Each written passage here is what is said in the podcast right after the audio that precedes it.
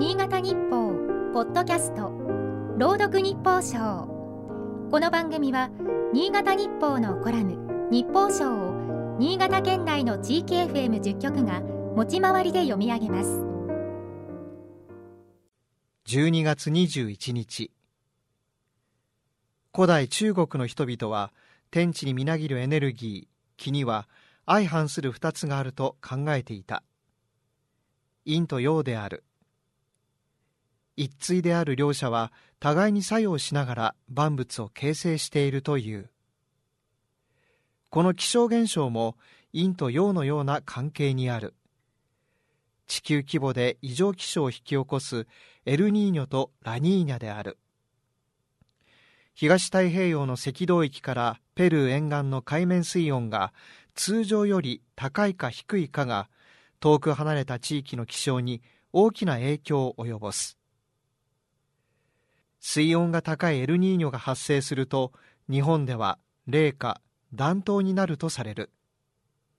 反対に水温が低いラニーニャの場合は猛暑厳冬につながる。スペイン語でそれぞれ男の子女の子を意味しまさしく裏表の関係のようだ。今年の冬話題になっているのは女の子の方である。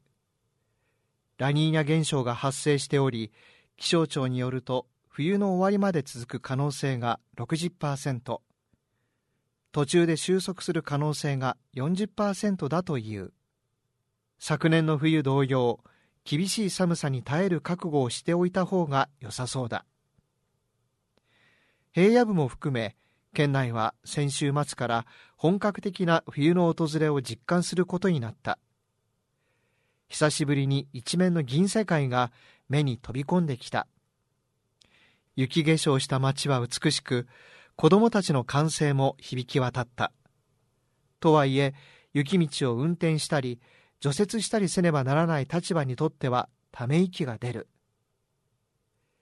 陰と陽は相反する性質だが互いに補い合う存在でもあるという。自然界はそうやってバランスをとっているのだろうか。